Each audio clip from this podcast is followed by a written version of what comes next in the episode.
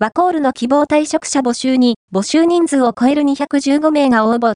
ワコールホールディングスは、2023年11月に行った希望退職者募集の実施結果を公表した。